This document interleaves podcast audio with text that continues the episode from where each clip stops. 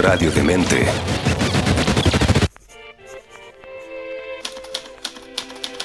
Leer, escuchar, ver, compartir, dialogar, debatir, construir. Todas y cada una de estas acciones depende de muchos, tantos factores. Y para descubrirlos, Antonella Esteves se reúne con diversos creadores y artistas para aclarar estos puntos en Cuestión de Gustos en radiodemente.cl. Proyecto financiado por el Fondo del Libro y la Lectura. Convocatoria 2021. Bienvenidos, bienvenidas, bienvenidas a esta nueva edición de Cuestión de Gustos. Me hace muy feliz recibirles y recibir a Jesús Urqueta, considerado uno de los más destacados directores teatrales de nuestra escena. Hace muchos años ya, un tipo muy activo. De hecho, Jesús, ¿cuántos, eh, ¿cuántos montajes llevas este año? Este año, eh, hola, ¿cómo estás? Hola. Muchas gracias. como para como instalar, ¿no? Yo creo que son como cuatro este año. Eh, son cuatro. Sí, son cuatro y ahora vendría el quinto, que es una, una función en Paine el otro viernes. Excelente. Bueno, Jesús Urqueta nos acompaña hoy día en cuestión de gusto. Yo le comentaba que normalmente en este programa hablamos con escritores y escritoras, a veces hablamos con músicos, con creadores, creadoras. Con gente de teatro no hemos hablado tanto y me encanta la posibilidad de hablar contigo, Jesús, para hablar de cómo se arma uno como director teatral, ¿no? Porque tú estudiaste actuación. Estudié actuación y antes estudié periodismo. Ah, eso no lo sabía ya. ¿Cómo, cómo pasó eso? Cuéntanos, ¿qué, pasaba ¿qué, pasaba en la cabecita del joven Jesús? Eh, pasó en la cabecita del joven Jesús que él fue futbolista toda su vida hasta los 19 años, 20 años, queriendo ser futbolista, como y obviamente no, no, no, tuve mucho el apoyo de mis padres. El granito de mi carrera, breve carrera futbolística fue que a los 15 años me quedé en la Universidad de Chile, pero eso tenía que venirme a vivir a Santiago. Yo soy de Ovalle y mis padres, por supuesto, no estuvieron de acuerdo y, y, eso sería un poco todo. ¿no? Y después de eso, en primera instancia, por, por estar ligado un poco desde el periodismo deportivo, entré a estudiar periodismo, pero rápidamente me gustó la política, porque co coincidí en el año 94, uh -huh. cuando empezaron los juicios con, contra Brigadier Espinosa, contra el Mamo Contreras, y me apasionó mucho el periodismo político. Eh, estuve do, do, dos años estudiando periodismo y también me di cuenta que, bueno, que, que no iba a tener una voz propia, que un poco eh, hilándolo a, a, por qué me dediqué a la dirección.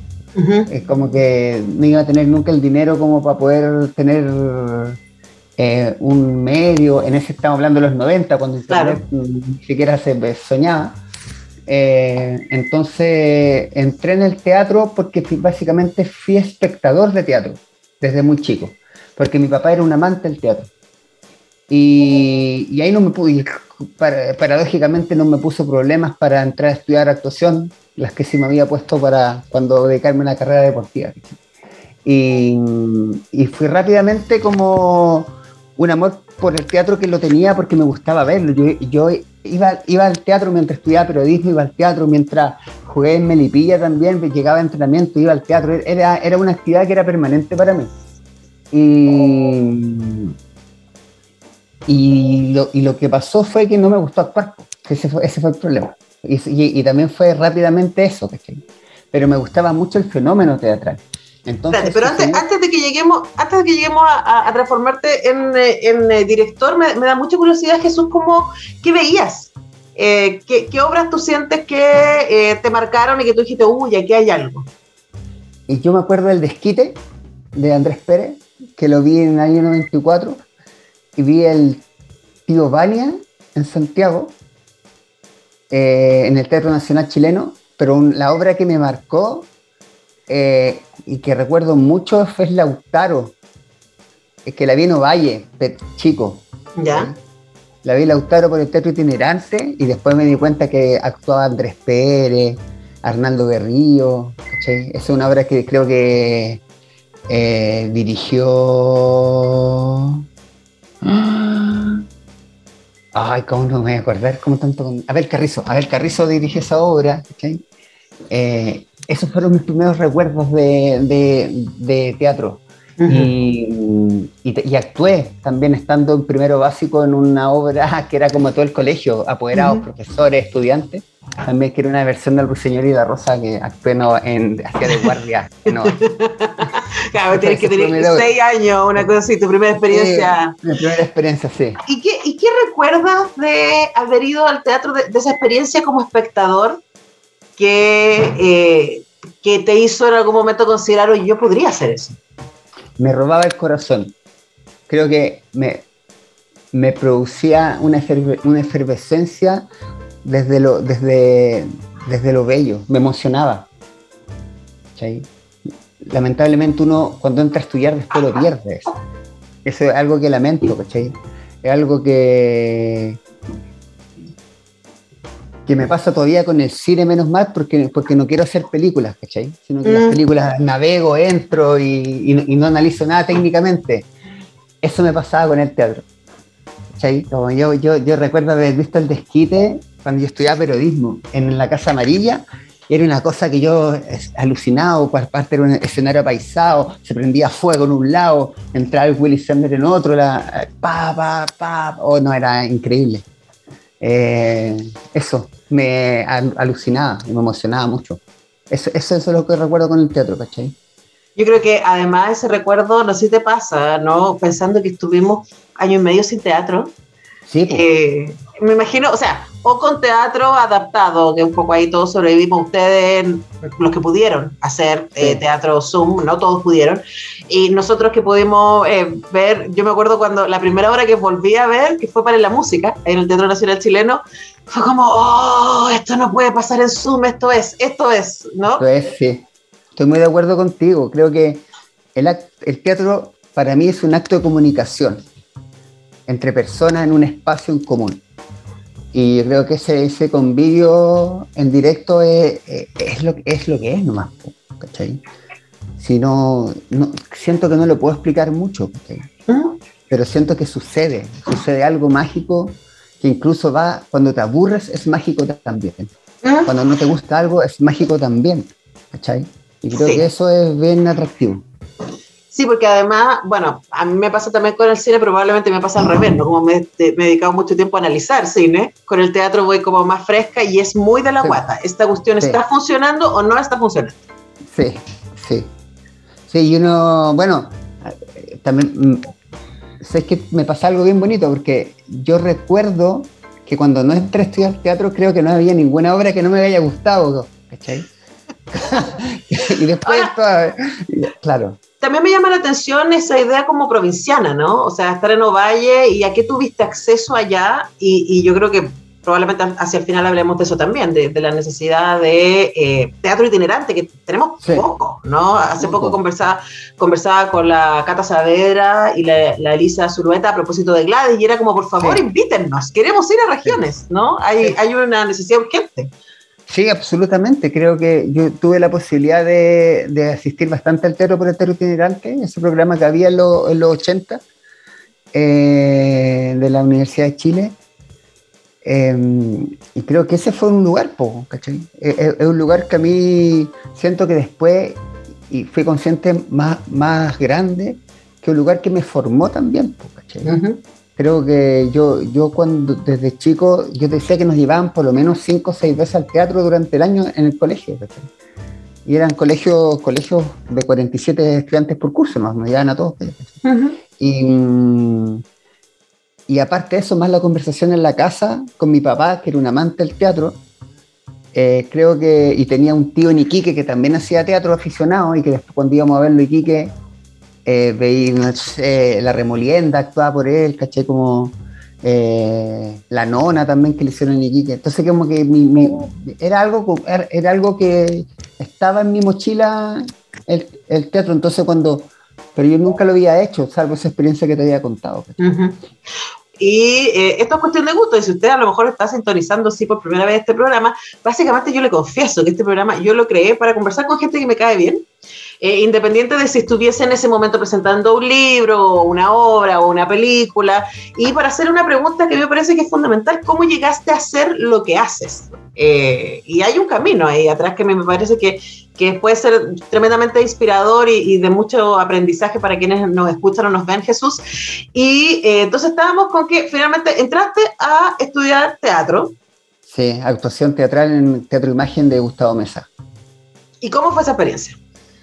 Fue una experiencia eh, buena, atractiva, con altos y bajos, con buenas sensaciones y con malas sensaciones, a tal punto que no me gusta actuar. Creo que igual ahí, también eh, recibí el rigor de los 90, de los, de los profesores que eran con látigo y sable y sangre, y fue, fue difícil, ¿cachai? Pero no lograron que, al menos el caso puntual que, con el cual yo dije, ay, no, no quiero actuar más, no, no logró sacarme del, teatro, que eso también me parece que es súper bueno y habla bien de, la capacidad de resiliencia que tuve.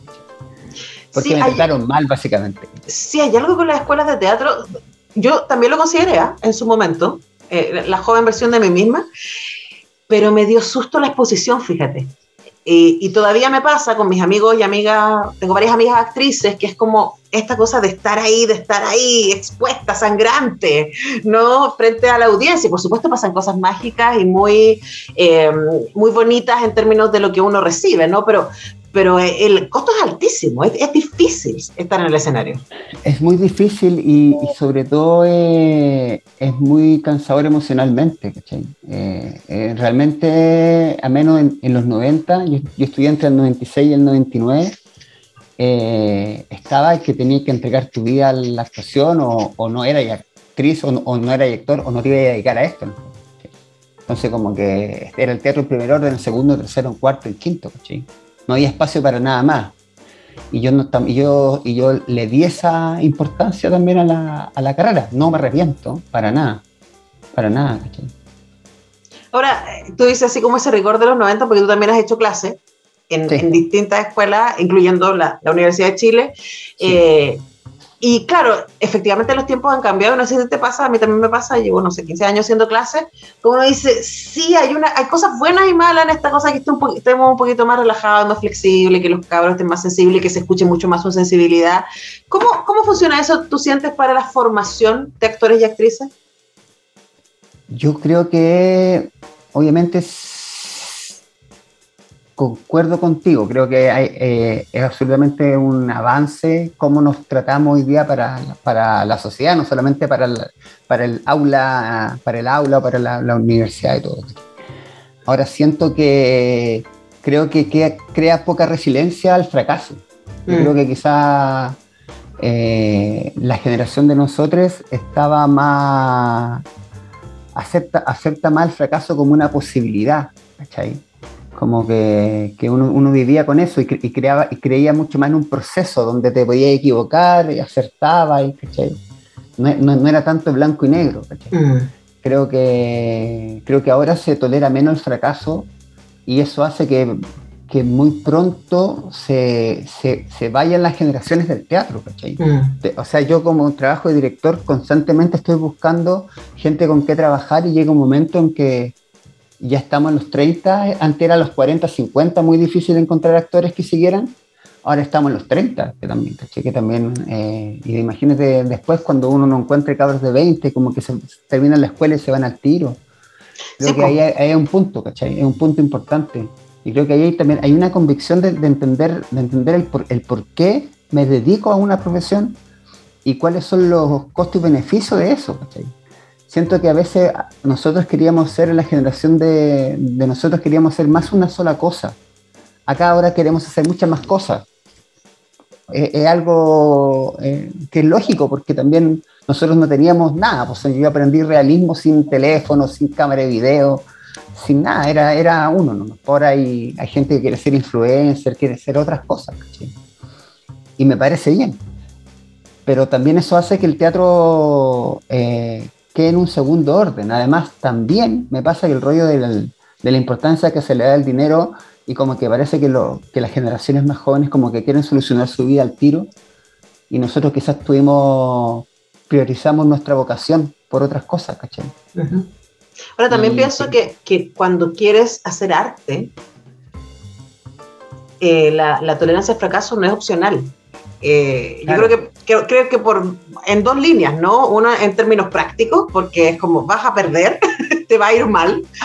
De más que vas a hacer obras en donde va a haber más gente en el escenario que en el público.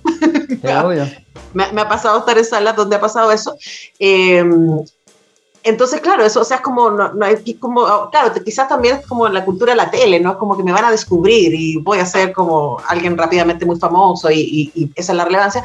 Y por otro lado, también para lo que quieres contar, o sea, ¿cómo puedes contar, cómo puedes dar cuenta de los colores del alma, si lo ponemos así, si no te has expuesto a los colores del alma, ¿no? Sí, sí, absolutamente. Creo que, creo que hay, hay un lugar que uno tiene que padecer ciertas cosas y, y esas cosas que uno padece no, tienen que ser solamente buenas, ¿cachai? Entonces creo que, creo que el, visitar la derrota, que me, parece que es súper importante. creo, que, creo que hay, algo en, en, mis características como director que tiene que ver con, con, mi identidad, absolutamente con mi colegio. A mí no me fue bien en el colegio, me fue pésimo en el colegio, repetí en el colegio, estuve a punto de repetir de nuevo un tercero medio en el colegio. Eh, pasaba castigado en mi casa, ¿cachai? Siento que eso hizo que a mí me conviviera con el fracaso. Llegué a la universidad, en periodismo pasaba los ramos, me iba, más o menos bien, pero no era una lumbrera. En actuación lo mismo. Entonces creo que desde ese lugar, en mi vida profesional, siento que la he podido llevar en una línea, porque absolutamente sé lo que equivocarse y lo veo como algo normal. Sé que no sé que lo que tú decías, que no siempre me va a salir todo bien, o también sé que existe la posibilidad que nosotros hagamos una obra hermosa. O sea, cuando hicimos Arpellones, el primer fin de semana teníamos una sala con tres personas, con cuatro personas. Y nosotros dijimos, oh, hicimos una obra hermosa. Es hermosa. Y tenemos una, sala con cuatro personas. Y eso nos sirvió para, bueno, pongamos el espino y la otra semana teníamos la sala llena. Entonces creo que eso, esa, esa, esa resiliencia de, que el error tomarlo como un estímulo o un acicate. Me parece que, que en las generaciones de ahora cuesta un poco que se desarrolle ese punto de maduración. Bueno, hay que decir que, menos mal que no fueron a guardar el pellón, ¿eh? porque además de que es hermosa, eh, te permitió recibir el reconocimiento mejor director teatral del Círculo de Críticos de Arte el, 2018 y, por supuesto eso es un estímulo importante. Estamos haciendo cuestión de gustos con el director, con el actor y director teatral Jesús Urqueta. Eh, yo he visto varias cosas dirigidas por Jesús Urqueta, Arpellones, Cuestión de Principio, Prefiero que me coman los perros. más recientemente en el GAM estuvo con esta obra muy bonita, Colectivo Total Inmediato de una inminente salvación terrestre. Eh, también estoy pensando en las cosas más recientes, ¿no? Junto al Lago Negro, en el Teatro Nacional Chileno. Eh, y ahora todavía estás en temporada con Pedro, Juan y Diego en el Teatro Ictus. Está intenso. Sí, está intenso. Eh, ahora entro en agosto al Teatro La Católica con la segunda parte de la trilogía Buenaventura. el mismo equipo, la Claudia, el Nico, la... Eh, Claudia Cabeza, Nico Zárate. Claudia Cabeza, Nico Zárate, sí. Claudia Cabeza, Nico Zárate, Marcelo Martínez y Tamara Figueroa. Eh, vamos al Teatro La Católica con El Mar en la Muralla, la segunda parte de la trilogía de Buenaventura de Heidemann, que es nuestro proyecto Buenaventura que queremos terminar de acá al fin de, este, de, décadas con, con la obra. Ahora, quizá lo dejaré más y Arpellone me, me da un buen pie para hacer esta pregunta, ¿no? Que, que, me quedo dando vuelta, pero sabía que la respuesta iba a ser larga. Es como, ¿por qué hacer teatro hoy? Oh. vuelvo a lo que te dije al principio. Siento que al menos lo voy a traer a mí. ¿Por qué hago teatro yo? Eh, yo es mi forma de, de, de comunicarme. Yo, yo creo que siento que es mi derecho a réplica como ciudadano. Eh, hacer teatro para mí es básicamente eso. Yo cuando comencé a dirigir, que fueron temáticas más políticas, tenía que ver con lo que de, con lo porque me salía de periodismo, por, no, por, no tener una línea editorial. Creo que yo llegué a la dirección porque necesito una línea editorial. Necesito instalar los temas que yo entiendo. Después, obviamente, mi, mi, carrera se, se, ha ido eh, ampliando porque llegó un momento que yo dije, no quiero ser solamente profesor de teatro, yo quiero ser director de teatro, que es una cosa que yo tenía clara, ¿cachai? yo quiero ser director de teatro. y obviamente tuve que ceder en ciertas cosas y entender que para poder vivir de la dirección teatral no solamente tenía que dirigir las cosas que a mí me gustaban y tenía que acceder a, otro, a otros lugares. Y ahí es donde cuando me empecé a abrir a, los trabajos por encargo. Eh, y que trato de darle absolutamente un sello. Pero siento eso, yo, yo, yo hago teatro porque es mi, es mi derecho a réplica como ciudadano, es mi forma de, comunicarme con las personas y, me gusta estar en ese lugar del, de, conversar sin conversar con gente que no conozco. Sí, ahí aparecen cosas que son que, que me parecen interesantes, ¿no? Porque eh, en Teatro Versión Oficial, que, que es, tu compañía, ¿no? Tú estuviste trabajando de manera consistente. Eh, relatos políticos de los últimos 40 años, o sea, como nuestra historia reciente, ¿no? Y, hacer eso en Chile no es para nada obvio, pensando que es un lugar que yo creo que se han tomado las artes porque no se lo ha tomado la justicia, ¿no? Tenemos, tenemos un problema súper serio con la memoria en Chile. Eh, y, con, y, con, la justicia, es decir, la reparación. Y ahí eh, me da la impresión de que los artistas, los escritores, escritoras, creadores y creadoras teatrales, de cine, incluso la música, han nos han regalado memoria. ¿Cuál, ha sido para ti esa experiencia de poder invitar a reflexionar respecto a algo que todavía está en discusión? Bueno, es un, terreno, en disputa la memoria, como, como sabemos.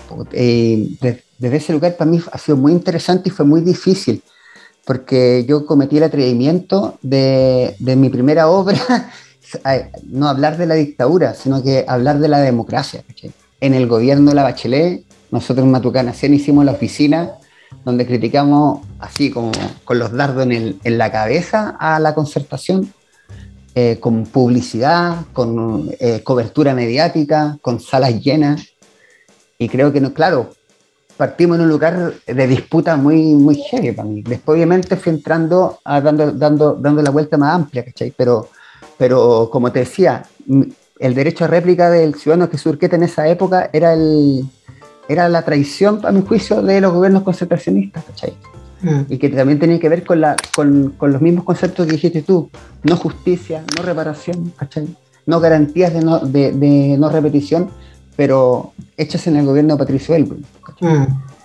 Y de ahí para atrás, y de ahí, y de ahí volví a abrir para atrás y empezamos a hablar de la deuda histórica, y, ¿cachai? y empecé, bueno, también hice toda esta cosa del, que en el año 2009 instalamos Civil, ¿cachai? Cuando, cuando trabajamos ahí, donde vimos esta cosa del, de la violencia como un arma en la ciudadanía para lograr un objetivo. ¿cachai? Después fui revisando la, la, historia con la deuda histórica con Todo se limita al deseo de vivir eternamente. Después que era un solo de la Roxana Naranjo. Y después hicimos Cuestión de Principios, las que dirigió yo, ¿cachai? que fue, era también el plebiscito del 88.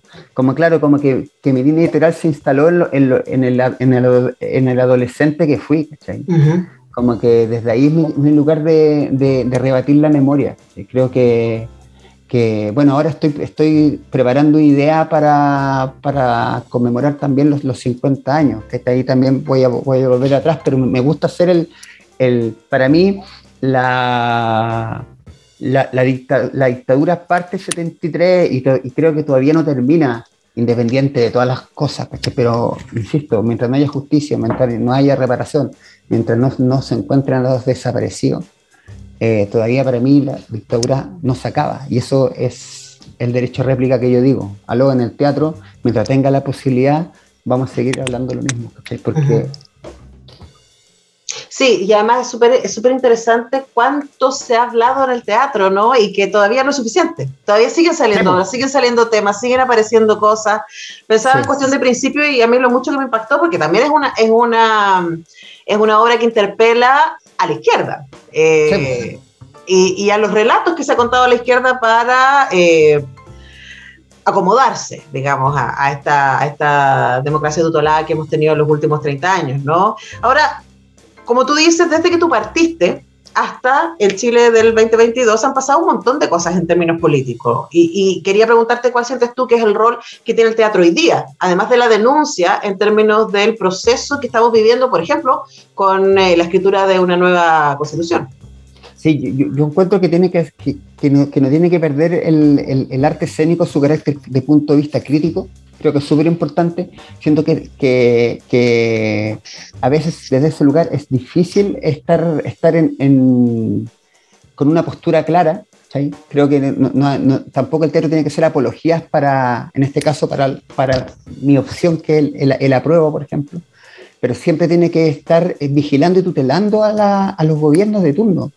¿cachai? Y al, y al rol del Estado, ¿cachai? Y, al rol, y al, a los roles políticos, a las Fuerzas Armadas, ¿cachai? A, a, a los civiles, ¿cachai? a los grupos económicos. Creo que ahí hay un lugar eh, que, que, tiene que ver con, con, con, buscar la transformación desde, desde el arte, buscando una reflexión al espectador. creo, que, creo que por ahí es la garantía, ¿cachai?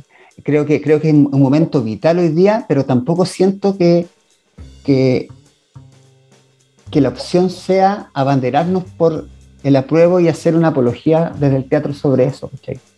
Creo que en el fondo quizá es, seguir cuestionando, por ejemplo, desde el teatro la constitución del 80, más que diciendo, oye, votemos, ¿cachai? hacer un pregi, hacer votemos, apruebo un título. ¿cachai?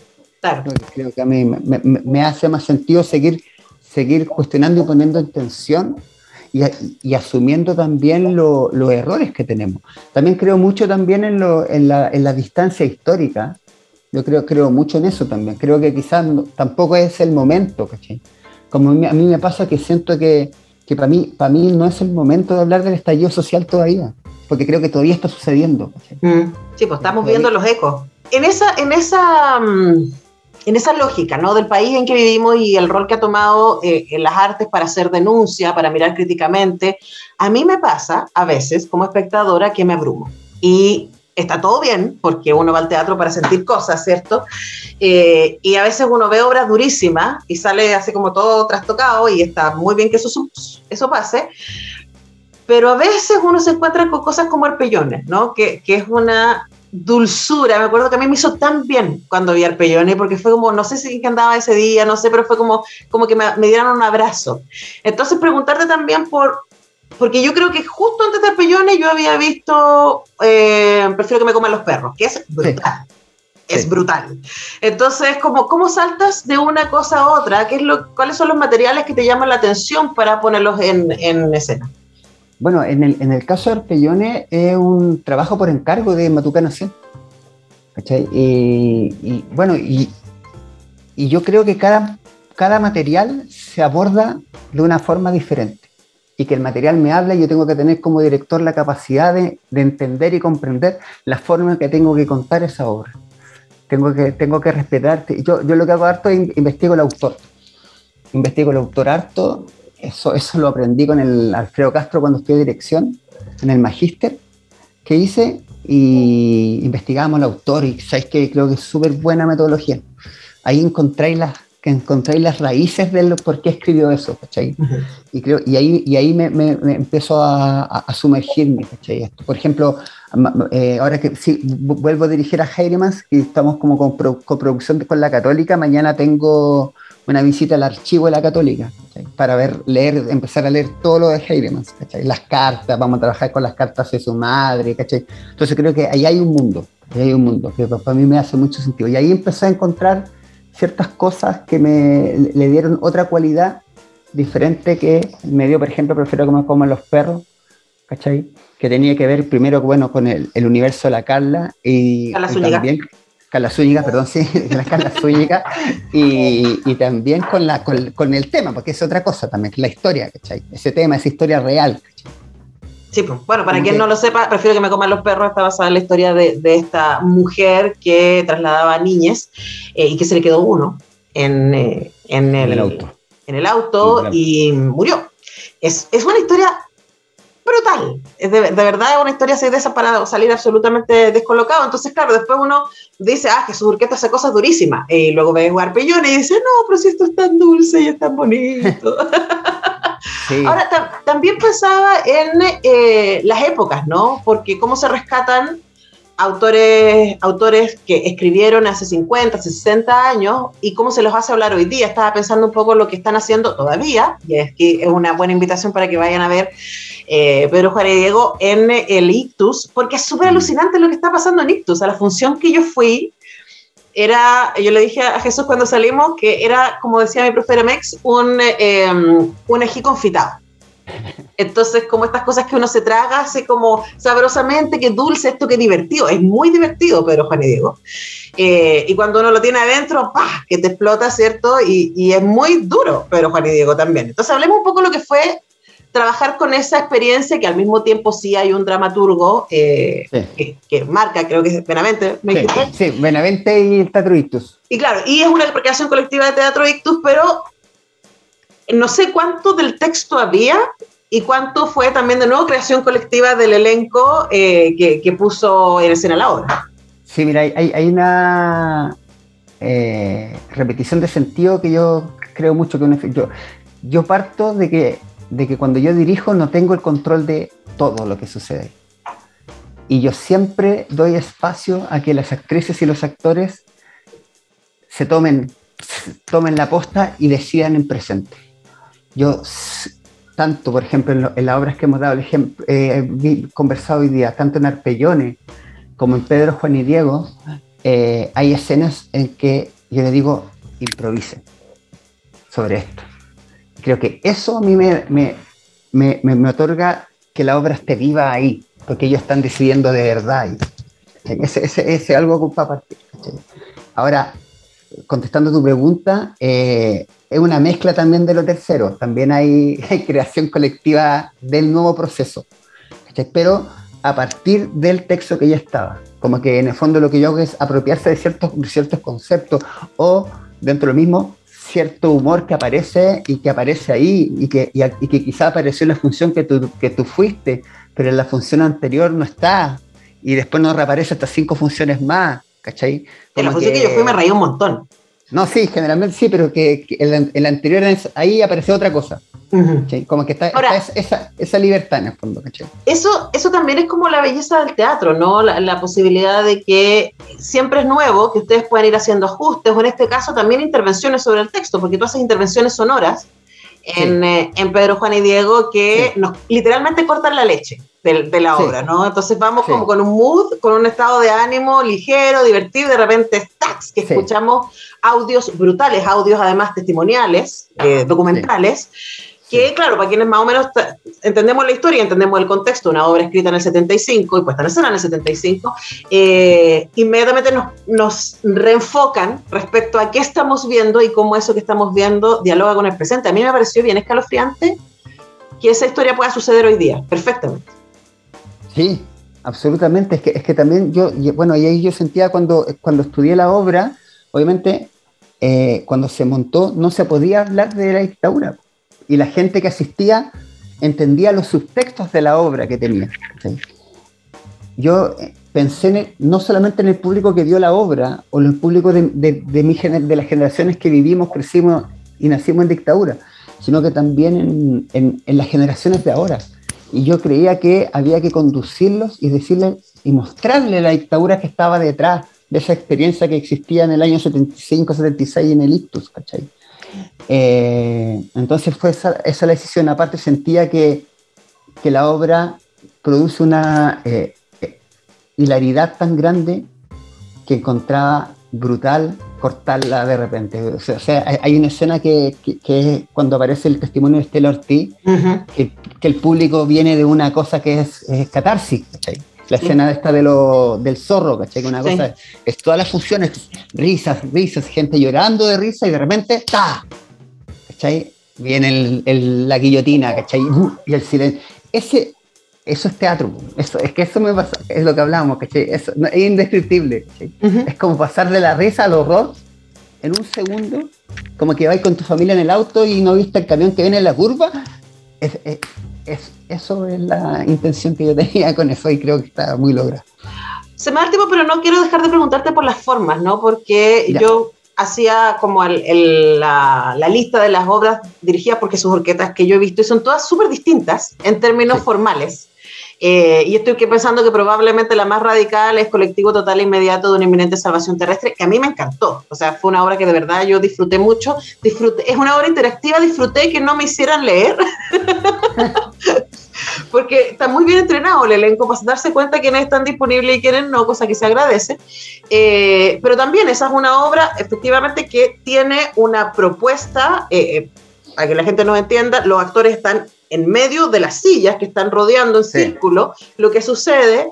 Eh, y además nosotros vamos con el guion, que es un librito, en la mano. Entonces tenemos todos los textos en la mano y vamos siguiendo las instrucciones. Y pasan cosas muy alucinantes ahí. ¿Y por qué quiero hablar de eso para cerrar? Porque a mí me pareció, cuando salí esa obra, que fue como, qué buena obra para venir por primera vez al teatro. Sí. Entonces, eh, quería preguntarte, Jesús, sobre eso, ¿no? Sobre cómo hacemos para que más gente vaya al teatro, para que la gente le tenga menos susto a ir al teatro? Yo creo que es, es dialogando con las personas, siendo amable con las personas. Creo, creo que la... No, sé si te has dado cuenta tú que he visto esta obra espía que yo, yo siempre estoy al inicio y al final, cuando entra el público sale el público. Yo creo que desde ahí parte la obra. O sea, si, si yo pienso si yo tuviera el control y tuviéramos, ahora, bueno, creo que se puede hacer, los, los, contactos de las personas, es como darle una invitación por correo electrónico, decirle bienvenido, ojalá que tenga un buen, hacer una experiencia agradable desde, desde todo ese lugar. Todo ese lugar es conversar también. Eh, y, y, a, nivel de temática, creo que es, fundamental, y lo he creído siempre, es, no, es no, no pensar ni satisfacer egos personales, sino entender que efectivamente la obra es para el público y es para que el público le pasen cosas, no para que a nosotros nos pasen cosas. Si nos pasan cosas a nosotros, mejor, pero siento que lo fundamental y la energía tiene que estar puesta en el espectador. Sí, porque ahí vamos a que nos pasen cosas. Yo creo que yo me frustro mucho cuando no me pasan cosas en el teatro. Eh, y me, me, frustro mucho cuando veo, eh, es muy gracioso, cuando veo el artificio. Sí. Y es exactamente eso que tú dices, ¿no? Como, ya, pero esto lo pusieron por choro, no porque me estén diciendo algo, ¿no? Eh, pero bueno, es un privilegio ir al teatro. Ahora está en cartelera. Si ustedes están escuchando esto, eh, la última semana de mayo, durante todo junio, está en cartelera eh, miércoles, jueves, viernes y sábado. Jueves, no, jueves, viernes y sábado jueves, viernes y sábado en el Teatro Ictus, Pedro, Juan y Diego, que de verdad es una tremenda obra para ver, así que vamos a estar muy pendientes, Jesús, de lo que se viene, de lo que estás preparando con la Católica. Sí, Seguro sí, y también, y en, sí, y en julio tenemos cuatro funciones en el Antonio Varas, nuevamente junto al Lago Negro. Ah, la, qué la, la, semana del 9 de julio. Yo quiero verla de nuevo, porque, porque vi el estreno y me soplaron por ahí que está muy distinta. Que además la vi en el teatro, ¿no? La vi en el teatro las cosas se ajustan, cambian, se transforman y siempre son únicas en el teatro. Jesús Urqueta, ha sido tremendo placer conversar contigo. Nos debíamos esta conversa más larga. Sí, estoy muy feliz, eh, soy un admirador de ti y de tus programas y nada, muchas gracias. Ay, somos, somos fans mutuos y eso me parece tan bonito. Jesús, ¿con qué vamos a cerrar? Ya vamos a escuchar para el cierre. Con, la cantante que más me gusta, con Ana Jux y con Sacar la Voz. Qué buena canción para cerrar, así que Jesús Urqueta, en cuestión de gustos, recuerden que si llegaron tarde o si quieren repetirlo, quieren compartirlo, esto queda en YouTube, queda en Spotify eh, y pueden, por supuesto, dejarnos sus comentarios por ahí. Que estén muy bien y nos vemos la próxima. Qué agradable es saber que a quienes seguimos o admiramos comparten sus gustos y preferencias. El contenido que los define lo ponen a tu alcance. Y Antonella Esteves lo prepara para digerirlo con una buena conversa y música. Porque al final todo es cuestión de gustos en radiodemente.cl.